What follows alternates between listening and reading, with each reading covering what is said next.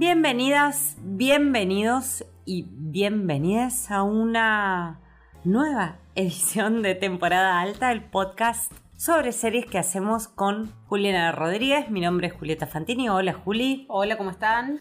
Vamos a hablar de lo que estamos viendo en el momento de grabar y estamos en una encrucijada que nos tuvo como eh, casi 20 minutos de charla previa para contarles que hoy, ahora, en este momento, faltan dos capítulos finales de series vitales. Una para Juliana, para mí nada que ver, y otra para las dos. Hablo de Better Call Saul y de Westworld. No vimos todavía los capítulos finales, pero sí podemos dar nuestras impresiones de lo visto hasta ahora. Les recordamos antes de seguir de que este podcast puede ser escuchado en la web de Parque Podcast, también en Spotify o en la plataforma que seleccionen para escuchar sus podcasts preferidos. Parque es una plataforma de podcast que tiene muchísimas opciones, además de este que están escuchando en este momento, podcast sobre libros, sobre historia, eh, sobre China, sobre gastronomía, sobre tecnología, hay para elegir, así que bueno, nuestros colegas y amigos que graban otros episodios eh, están ahí disponibles para ser escuchados y también por supuesto si les gustan este tipo de proyectos, si les gusta lo que escuchan en parque, pueden sumarse a una membresía. Así es, tienen nada más que poner en la web parquepodcast.com y contribuir monetariamente para que todo esto siga. Y también para recibir algunos newsletters que solamente los reciben aquellos que están suscriptos, como el newsletter que hace Julieta sobre series. Ahora sí, estaba tan ansiosa de hablar de lo que nos tiene al borde, ¿no? Porque eh, entiendo yo, no, no veo la serie. Empecemos por Better Call Saul. Con spoilers. Estoy todo el tiempo hablando de Better Call Saul en, esta, en este podcast. Eh, como vos bien decías, queda un episodio en el momento de que grabemos para que termine finalmente este spin-off de Breaking Bad, que creo que ya lo dije un montón de veces, supera ampliamente creo a Breaking Bad, quizás porque Breaking Bad envejeció mal, quizás porque Better Call Saul aceitó un montón de mecanismos que habían sido muy efectivos en la primera serie. No me, me negas con la cabeza como diciendo que no te gusta no, saber no, que no, te gustó Breaking Quiero Bad. Saber cómo te sentís, porque el, el- gran enigma para mí que no soy una detractora de Breaking Bad o de Soul, sino que básicamente nunca me enganché. Entonces me interesa casi desde un punto de vista antropológico cómo te sentís ante el inminente final de la serie. Porque es el final, ¿no? Termina, termina. Como cualquier serie que seguiste durante tanto tiempo, en este caso sumemos la primera serie, Breaking Bad, de la que hablábamos, Sí, y claro. este spin-off, son 12 años. 12 años Mucho viendo la misma historia, es muchísimo tiempo. Este universo expandido que creó Vince Gillian, el creador de las dos series. Me siento bien por ahora.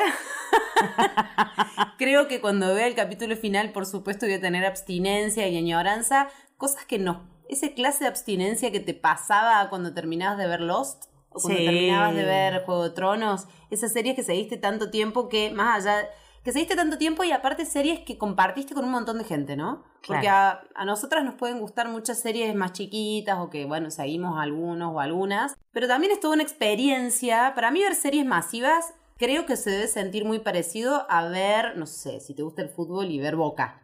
Exacto. Yo no sigo ningún equipo de fútbol porque soy bastante atea en el fútbol. Es ese placer de algo que te gusta muchísimo, lo puedes compartir con muchísima gente con el mismo nivel de conocimiento y de pasión y, Y, de lo, entrega. y la resolución, ¿está bien o no? Falta un capítulo, entonces No, no, no, pero quiero ¿cómo? arriesgar nada. Para mí, como todo lo que vienen haciendo en ambas series, eh, el gran enigma, el gran enigma que nos quedaba, recordemos que Better Call Saul es un spin-off, entonces vos ya sabes que, que le va a deparar a muchos de los personajes porque ya vimos Breaking Bad, que temporalmente en la ficción sucede después. El gran enigma era el personaje de Kim, el personaje femenino más interesante que crearon. La pareja de Soul. Exacto, pareja del Sol, que puede pasar algo más en el último capítulo, por eso no quiero arriesgar nada, pero si hubiera cerrado en el anteúltimo, que es el que vi, está muy bien.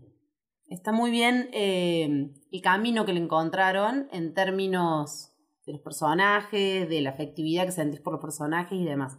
Eh, se hizo un poquito larga, un toque. perdón, ¿no? Perdón. eh, la relevancia que tiene fue tapa de New York Times Magazine, o sea, la edición dominical, ella en tapa, o sea, con una foto espectacular, como para entender también la relevancia que la tiene. relevancia, el lugar que tiene en la cultura pop. Y si bien en Breaking Bad había muchos personajes femeninos muy interesantes y muy densos también, creo que cómo escribieron, delinearon y cómo ella actuó el personaje de Kim Wexler, de esta abogada que tira todo por la borda por seguir a, a Jimmy o a Saul, a este estafador de poca monta, está muy bien. Y hasta lo que hicieron hasta ahora, insisto, como no vi el último capítulo no me quiero extender. Better Call Saul tiene algo que para mí lo hace mucho más interesante que Breaking Bad, que es que el personaje es un pillo, un pícaro, como la picaresca española de, de la literatura, un pícaro. Sí, claro. Es mucho más fácil sentir empatía por un pícaro que es buena persona que por Walter White, que es un hijo de puta, lo voy a decir así. eso hace que la serie sea mucho más mirable y eso da un giro también sobre el final. Y eso es lo interesante. Ese pícaro o ese pillo, desde la mirada de Kim, pasa a ser otra cosa. No voy a decir más nada, no me quiero extender. Hablemos de Westworld. Hablemos de nada, algo que me genera a mí, ya que, que no sabemos cómo, cómo lo van a resolver, aunque lo intuyo, o sea, Westworld se transformó en algo bastante previsible. Más allá de Las vueltas que dan para llegar a eso Igual. que ya sabías que iba a venir. Claro, claro, es, claro. Es un concepto telenovelesco eh, a lo Nolan. O sea, sofisticado, eh, Decilo, enrevesado. sofisticado el pedo. Sí, Esa claro. es la frase. ¿Qué me pasa con Westworld? A mí, ya que, que no vimos el capítulo final, pero sí vimos el penúltimo, es lo mismo que con Lost. O sea, sigo queriendo saber más de qué pasa con ellos. Todo lo que parecía extraño, extravagante o como quieras de esta serie que se ve por HBO todos los domingos a las 10 de la noche, sabemos que es el lugar privilegiado. Nosotras que tenemos ya unos cuantos años, sabemos que eh, los estrenos de películas eran los domingos de la noche, antes los sábados. Es el prime time por De antonomasia de HBO. La noche era el horario en el que se estrenaba Juego de Tronos. También, pero antes También, pelis. o era el sábado o el domingo. Y quedó esta cuarta temporada es una cosa completamente distinta, que empieza de una manera muy extravagante, rara el pedo, como decías, y que todo lo que te preguntabas ya está, ya todo tiene una respuesta, o sea, ya el Mystery Box Show, eh, nada, ya reveló todos sus trucos y demás. Y hay algo que releyendo eh, reseñas y cuestiones de la primera temporada que nos encantó. O sea, yo sigo enganchada como con un mal novio. O sea, así, eso me pasa con Westworld. Recordando las primeras citas. Claro. Leí algo que, respecto a, una, a la primera temporada, que me pareció interesante. En la inversión del rol, o sea, si están escuchando este podcast, sepan que algunos spoilers hay. En la cuarta temporada se invierten los roles. Los que eran eh, los hosts, las inteligencias artificiales del parque, toman el control de la realidad eh, o del mundo real. Y nada, se invierte eso, hay una inversión de roles. La ambición de el Nolan hermano del cineasta y de Lisa Joy, su pareja y showrunner, o sea, debería nombrar la primera de ellas porque es la, la que lleva la batuta de la historia, es casi eh, naif respecto a otros shows similares. O sea, eh, eso es lo que me molesta de, de Westworld. De todas maneras, no puedo seguir diciendo malas cosas al respecto porque es tan fuerte en términos de, de, de actuación. O sea, son. Y de producción, y de puesta en escena, y de Sí. dirección. Pero sobre todo de todo. actuación. Eh, que se, se lucen de una manera, eh, todos, todos, absolutamente todos. No hay nada que falle. Y ahí es donde engancha con Breaking Bad, porque bueno. Sí, creo que en ambos casos, si podemos encontrar algo en eh, común. no, bueno, tenemos el mismo actor, que Primero- ahora en la cuarta toma el protagonismo. no solo es el mismo actor, sino la potencia de haber creado un universo, un mundo que en algunas temporadas más y en otras menos se pudo regenerar. Creo que hemos hablado, qué sé yo, cuando hablamos de Raised by Wolves, Sí. una serie que nos gustó mucho, de la cual le La primera temporada, por suerte, cancelaron. Hicieron la una primera temporada en la cual plantearon este, este universo de ciencia ficción En la segunda trataron de darle continuidad y la continuidad se cayó a pedazos. Creo que tanto Westworld como Breaking Bad crearon un universo, las propias reglas de ese universo, en un caso, en, un, caso un western narco y en el otro una historia de ciencia ficción distópica, pero lograron darle continuidad. El tema es que, bueno, Westworld tiene una serie de manierismos de narrativos que, que coincido con vos, eh, a mí me cansaron un poco. Lo tenemos ahora un Paul como el hilo conductor entre Breaking Bad, eh, Better Call Saul y Westworld. Hace lo que mejor hace. Él es buen actor, sin duda. No, bueno, y llora y se quiebra. Un blanquito que se quiebra. Y dice bitch cada dos por tres. Bueno, no, Westworld no lo dice. No, pero bueno, hace otras cosas. Y hay un dato que me, me gustó, así como para sumar al fandom un dato interesante. La hija de Aaron Paul grande en Westworld es Aurora Perrineau, que es la hija de Michael de Lost. de Lost. Claro. O sea, casi me muero. Mira, no sabía eso. Sí. De Harold Perrineau. Ah, sí, exacto. ¿Qué va a pasar? Ya está, ya está todo. Ya, eh, a ver, Juego de Tronos marcó una manera de hacer.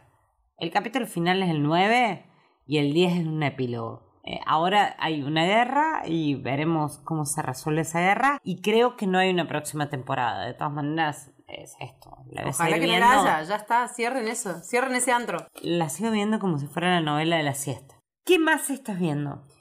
Eh, no estuve viendo tanto últimamente, pero como entre Westworld, Better Call Saul y estas cosas como más densas, empecé a ver una comedia en Netflix que se llama Uncoupled. La deben haber visto porque el algoritmo lo ubicó en las últimas semanas como en, en, en el lugar de novedades. After 17 years, you don't figure things out alone in another apartment with the Hermes towels and the wine. Estuve pensando cómo se podría traducir. Sería una especie de desparejado, por decirlo así, o sin pareja Em, es una serie, la voy, a, la voy a hacer corta porque no inventaron ninguna pólvora, pero está muy bien para pasar el rato una serie sobre un hombre, un chico que vende, ¿cómo se llama? ¿Cómo le dicen en Estados Unidos los que venden casas? Real estate agent. Sí, un agente de bienes raíces. Ahí está, el que te vende la casa. Vi, la vi la, solo el primer capítulo. Eh, mm, bueno, este, este joven, no tan joven, de cuarenta y pico años, está en pareja con un chico más grande que él, de 50. El día que le festeja su cumpleaños, eh, su pareja lo deja y debe ingresar a los 45 años al mundo de las citas, de Tinder y demás, eh, cosa que le pasa a mucha gente que no entró en esa lógica eh, porque estuvo mucho tiempo en pareja y debe 17 años. Exacto. Eh, es una serie fresca, no tiene, no promete nada que no te vaya a cumplir. Pero me gustaron un par de cosas. Una, que es una serie de Darren Star, el creador de Sex and the City. es la versión gay de Sex and the City. Mm, sí, puede ser, puede ser de Emily in, Paris, de Beverly Hills 90210. A ver, comedias dramáticas de la clase alta. Si viven en Nueva York mejor, va como por ahí, en este caso del mundo gay y de Tinder, de cierta edad, ¿no? De cierta generación. Eh, escuché a mucha gente sorprendida porque hay escenas de sexo muy verosímiles y realistas que no es la primera vez que las vemos en series. Digo, eh, Please Like Me, una serie australiana de la que hemos hablado alguna vez, que está en Netflix, lo mostró con mucha más naturalidad y, hasta con un poquito más de amor en su momento. Pero sí es cierto que por más de que hayamos avanzado muchísimo en contar historias de amor o, historias románticas que no sean heterosexuales, no hay mucha naturalidad a la hora de contar escenas, mostrar escenas sexuales que no sean heterosexuales. Está bueno, ya hubo otras antes, no, como te dije, no, no es nada nuevo, pero suma. Y me gusta también porque está Neil Patrick Harris, el que era el, el, ¿cómo conocí a tu mamá? En How I Met Your Mother, el, womanizer de esa serie, ¿no? El, ganador haciendo este otro personaje. Está bien, es para pasar el rato, le podés maratonear en un ratito. Como decimos siempre, no hay grandes comedias últimamente en series. Esta está bien. Los primeros capítulos, sobre todo, me parecen que son muy amenos. Eh, y nada, una comedia para pasar el rato. No, no resistí el primer capítulo. No, no tolero Darren Star. O sea, otro ah, más yo, entro por ahí. Emily in Paris no. me gustó, pero entro en ese mundillo, en esa caja de cristal, así que hace, me parece divertido. Yo, eh, todo lo contrario, una caja de cristal, sino que más bien podría usar la analogía del chaleco de fuerza. Es una serie que vi que no me he dado cuenta que habían pasado dos años ya, o casi, Hablo de Industry, eh, otra serie o sea, de segunda temporada de Industry. Segunda temporada.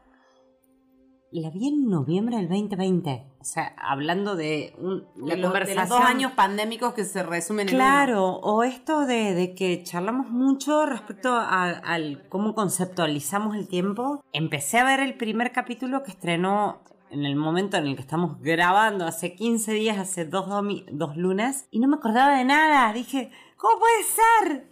Eh, claro, porque tenía una percepción de que la había visto en noviembre del año pasado y en realidad fue del anteaño. Eh, es una serie que hablamos de Westworld y que no entendemos nada en algún momento o de otras series de no entiendo nada pero me gusta igual. Bueno, esto es a la enésima potencia y creo que es una serie mal comparada con eh, Succession porque plantea genuinamente el mundo de las finanzas y, se ubica en, un banco ficcional de Londres donde la competencia de algo que nosotros no tenemos la menor idea, que es la compra, venta de acciones, etcétera, todos los negocios financieros. Pero acá el tema de raza, clase y género está presente.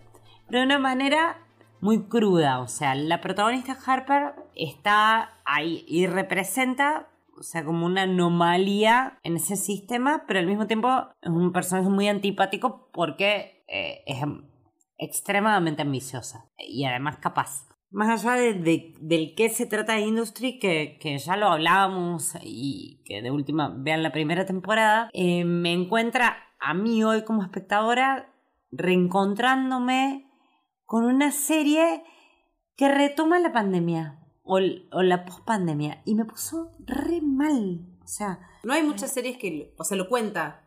¿La pandemia está en escena? no, es la pospandemia. Es ella recluida. Ah, bueno, lo cuenta, está en escena. En la primera temporada estuvo buenísimo porque era una serie que había sido filmada antes, grabada, filmada, registrada, no sé. Rodada. Rodada antes de la pandemia que se emitió durante la pandemia y la pandemia no existía. Y ahora en esto de cómo la ficción... Hay una elipsis de la pandemia, pero te cuentan la post, cómo los personajes claro, recuperan. No hay muchas que, cuenten eh, eso. No, la verdad que hay experiencias muy fallidas. Esta arranca con Harper, eh, la segunda temporada de Industry, Harper, el personaje principal, esta broker, creo que se, llama, la verdad no entiendo nada. Recluida en un hotel, es la única que no volvió a la oficina. Y por ejemplo, y en la oficina del banco hay uno que todavía tiene el barbijo puesto y guantes, el único. Eh, eso me pareció notable y deprimente.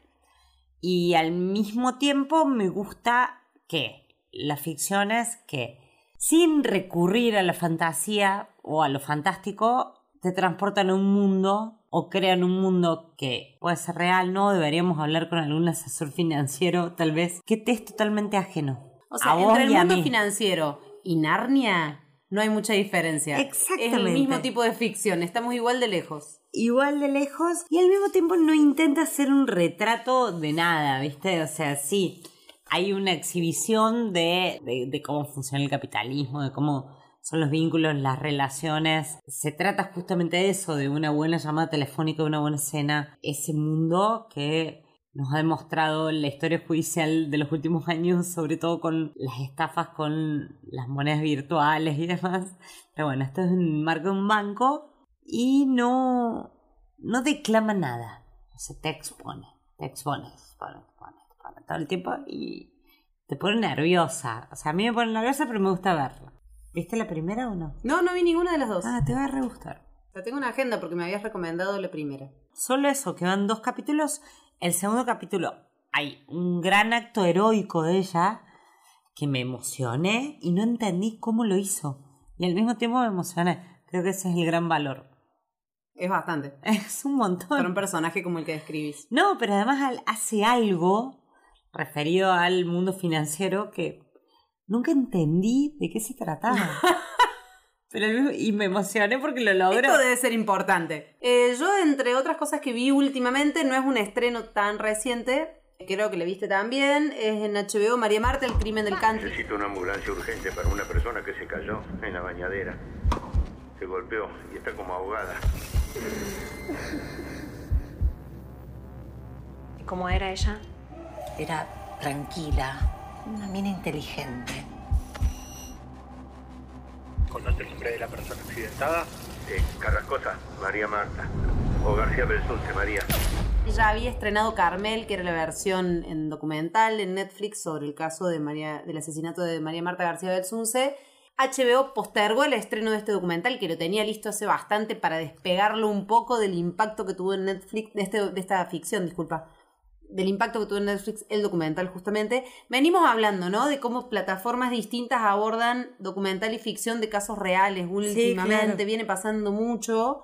Lo más cercano, creo, y lo más cercano a este caso es La Escalera, Sí. la serie que estrenó en clave de ficción HBO y en clave de documental Netflix. Acá es la inversa.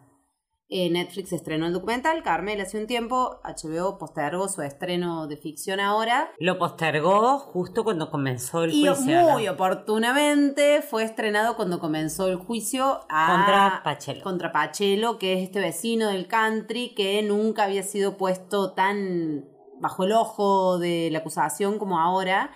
La serie, a ver, es muy difícil despegarla de esta circunstancia, ¿no? En la cual se estrena y del hecho de- real y del detalle enorme de que el juicio está... Mientras estamos grabando, venimos diciendo esto, mientras estamos grabando la serie ya terminó, pero el juicio sigue. Mm. La serie tiene, creo que, dos grandes virtudes, que son Jorge Marrale, que no se puede creer, bueno, ya sabemos que es un buen actor, pero ¿sabes qué sensación tuve? Hacía mucho que no lo veía actuar y recordé lo enorme actor que puede ser. No solo porque hace de Carrascosa, él interpreta a Carrascosa, el Sí, lo vi. No solo porque, bueno, la, la primera impresión que cualquiera puede tener es muy parecido, se mueve igual, genera los gestos, sobre todo si No, viste la no, serie. pero va más allá de la imitación. Va más allá de la imitación. Es un personaje muy sólido, muy creíble, que Y, encuentra... que, y, y lo, lo poco que vi, ¿no? Porque la dejé ver al tercer capítulo y que encarna todas las ambigüedades de Carrascosa. Todas. ¿Cómo, Pero cómo no en- encarnar la ambigüedad? Tal cual lo dijiste. Eh, y es todo gestual y corporal. La serie yo la terminé hace... Hay un par de operaciones muy inteligentes a la hora de mostrarte facetas de Carrascosa, pero nunca terminar de mostrarlas. Vos como espectador siempre estás dudando. Eso es una virtud a la hora de contar una ficción policial. Eh, Laura Novoa, que hace de María Marta García Bersuse, también está súper bien. Es como Levita, ¿no? También aparece. Digo, Aparece mucho tiempo como cadáver, decimos. Claro. Sí, bueno, no Sí, aparece mucho en escena, pero lo que hace está muy bien. estamos en, en un año de necrofilia. En general la serie tiene un, un nivel actoral muy parejo, excepto por, nunca está bueno señalar lo malo, pero bueno, excepto por Maika Migorena, que hace del fiscal, que me parece que ahí hay sí una intención de emular al, al fiscal real, que Pico. no, a Pico, exactamente, que es un tipo Molina bastante... Molina Pico, un tipo muy serio, de pocas palabras, muy como cerrado. No me gusta lo que hace Maika Migorena, me parece medio forzado. Y después lo tenés a Nicolás Franchella que hace de Pachelo. ¿Pachela o Pachelo? Pachelo. Pachelo. Que también como que, como que son disonantes sus actuaciones en medio de un elenco que tiene, además de las virtudes que acabo de nombrar, otra más que es poder mostrar de una manera muy certera y muy espontánea, muy natural, cómo funciona esa clase alta en Argentina, clase media, media alta, cómo funcionaba al menos en la época en, en la cual los countries todavía eran una novedad. Y después la serie tiene un enorme problema que es, ¿para qué van a hacer el juicio si la serie ya condena a un culpable? Claro. Yo había leído eh, que los creadores y los directores y la directora decían que era una serie que exponía teorías o hipótesis. No, la serie tiene una sola hipótesis, llega a una conclusión y es casi como un juicio anticipado del juicio que se está llevando a cabo ahora. Ese es un poquito un problema, pero bueno, es una serie de ficción, no un documental, ¿no? La salvamos por eso.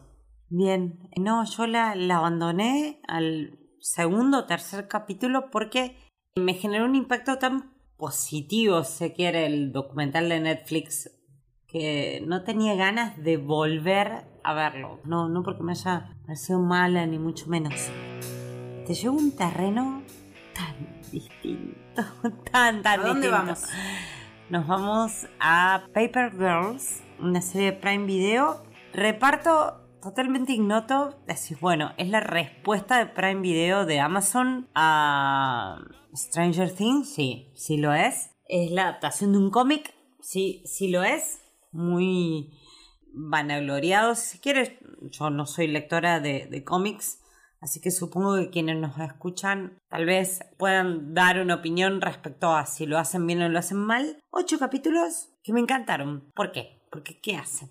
A diferencia de Stranger Things, en esta cuestión de ser una respuesta a Stranger Things, suma al conflicto que se desarrolla en los años 80 sin la nostalgia. Hay unos 80 que parecen normales, que eso es buenísimo. Ah, me daría O sea, ganas de verlo por eso. Divino, divino es como que nada, no. Sin no. filtros de Instagram. Claro, exacto. Suma a los viajes en el tiempo una guerra entre viajeros del tiempo. Me hizo acordar en algún punto a Loki y decís, bueno, estás de repente cara porque son cuatro chicas que se encargan de repartir los diarios a la mañana, que están viviendo una circunstancia particular y que terminan transportándose en el tiempo a otra a otro momento y todo, a ver, te ponen te ponen en jaque todo lo que sabemos sobre los viajes en el tiempo que en realidad no es la teoría porque ni vos ni yo entendemos la física cuántica ni ni la posibilidad de viajar en el tiempo, sino todo nuestro saber está dado por la ficción.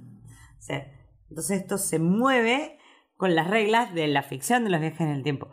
Pero lo novedoso es lo de la guerra. y cómo quedan paradas cuatro chicas de 12 años. Están tirando diarios, ¿viste? Y de repente eh, se va todo al carajo. Pero esa es la excusa. Me, me parece que tiene algo de Buffy. Buffy la casa de vampiros. Sí, sé que va a ser difícil de entender lo que voy a decir, pero es ¿cómo? Si Stranger Things le sacaras el filtro, el filtro de Instagram de los 80 y en lugar de haber sido escrita Paper Girls en 2020, ponerle y se estrenó ahora en 2022, tiene el espíritu de los 90, o sea, de la mirada de los 90 sobre los 80. Ah, está bueno. Se entiende, Es- sí. no, no se entiende. O sea, no hay...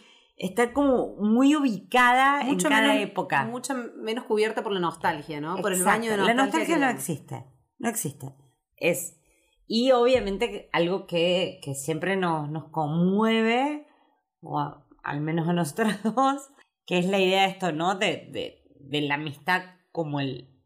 O, la cre o el, el surgimiento de la amistad, o la consolidación de la amistad como el eje ordenador del, del relato, ¿no? Y no tanto las historias de amor. Y en este caso, bueno, mezclado con toda la problemática de niñas casi adolescentes de 12 años.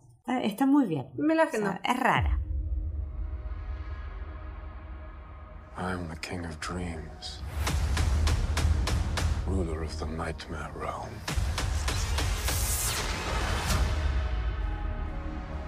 Nos queda una sola, Que también es la adaptación de un cómic. que también es la adaptación de un cómic que estrenó en Netflix y que vimos las Me dos. gustaría haber empezado a leer cómics de niña. Bueno, ese tiempo ya pasó. Puedes empezar a leer cómics de adulta.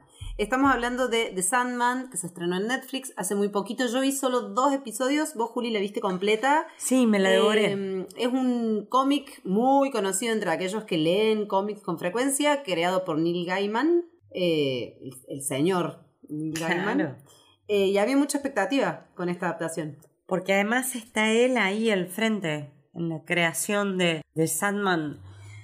Te digo que lo que primero me llamó la atención para, para maratonearla y terminarla eh, fue que Tom Sturridge, eh, un actor que yo vengo siguiendo desde la fallida adaptación de On the Road, en el camino, la novela de Kerouac, él está ahí. ¿Qué hace ahí? No me acuerdo, ni, No, ni no, siquiera no, me acuerdo. no me acuerdo. Porque hay un, un elenco que está buenísimo, muchos ex Juego de Tronos, o sea, sería ridículo poner a mencionarlos a todos, pero entre ellos Gwendolyn Christie y otros más. Y Charles Dance, bla bla. No importa. Elenco, buen elenco, buena producción. ¿Qué me pasó con The Sandman? También, como con Paper Girls, es la llegada al mainstream de aquellos relatos que en su momento, de acuerdo a lo, a lo que investigué, porque no, la verdad no, no sé mucho respecto al, al mundo de historietas y cómics, de novelas que fueron eh, novelas o, o en realidad sí, son novelas. Fueron muy disruptivas, o sea, muy raras y que rompieron y que estaban no canónicas. Pude ver algo que no hubiera visto en otro momento, solo por el hecho de lo bien construida que está. Porque realmente la suspensión de la credibilidad o sea, es del minuto cero. O sea, no, no hay Funciona forma. muy bien, yo solo vi dos capítulos, así que no puedo hacer mucha más, no puedo emitir muchos más juicios.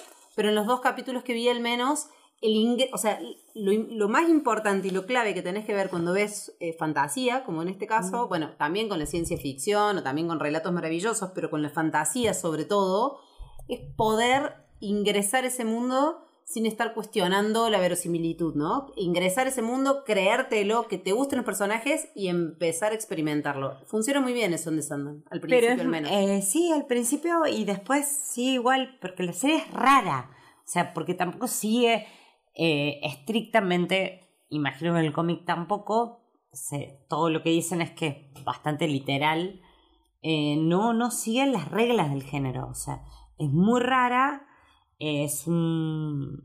El arranque es una película en sí misma, o sea, la captura del sueño, que es una de estas figuras míticas tipo dioses o lo que sea. Sí, es una especie de dios, Eternals, les dicen, Los está el sueño, muerte y otros más, y esta especie de hechicero o tipo que hace, que es uno de los de Juego de Tronos, el Sí, actor, Dance, claro. eh, lo atrapa, ¿no? Es- Claro. Ese primer capítulo podría ser una película en sí mismo, Y un después corto. pasan, pasan cosas, pasan cosas similares que, que me parecen como muy valiosas, que, que ya se transformó como una especie de moda, ¿no? Es decir, bueno, hacer capítulos que podrían verse sin seguir eh, la continuidad de la serie. Me gustó también que no, no se está explicando constantemente. Viste que hay como una necesidad, sobre todo Netflix lo hace.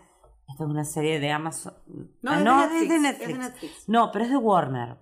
Ojo. Es de Warner y la emite Netflix, es verdad, Eh, no es sí. una producción de Netflix. Sí. No se está explicando todo el tiempo. O sea, eh, no está eh, como 80.000 sagas que estuvimos viendo que están todo el tiempo diciéndote, "Ah, no, no te olvides que este detalle viene de acá.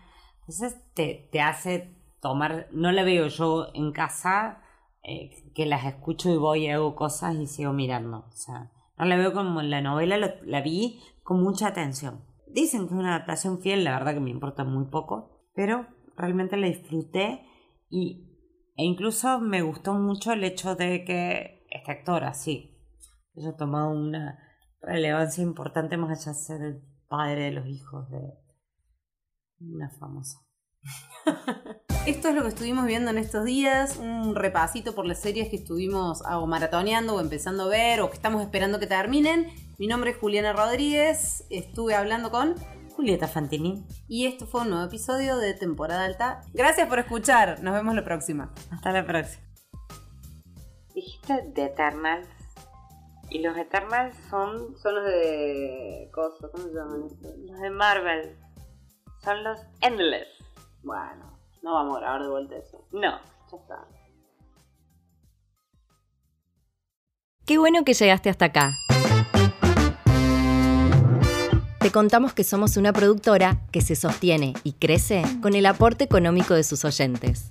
Si te gusta nuestro contenido, te invitamos a formar parte de este proyecto con un pequeño aporte mensual. Si podés hacerlo, nos das una gran ayuda para seguir produciendo más y mejores series. Ingresa a parquepodcast.com barra suscríbete y acompáñanos en este viaje. Además, si te gustan los contenidos, no te olvides de seguirlos y calificarlos en Spotify.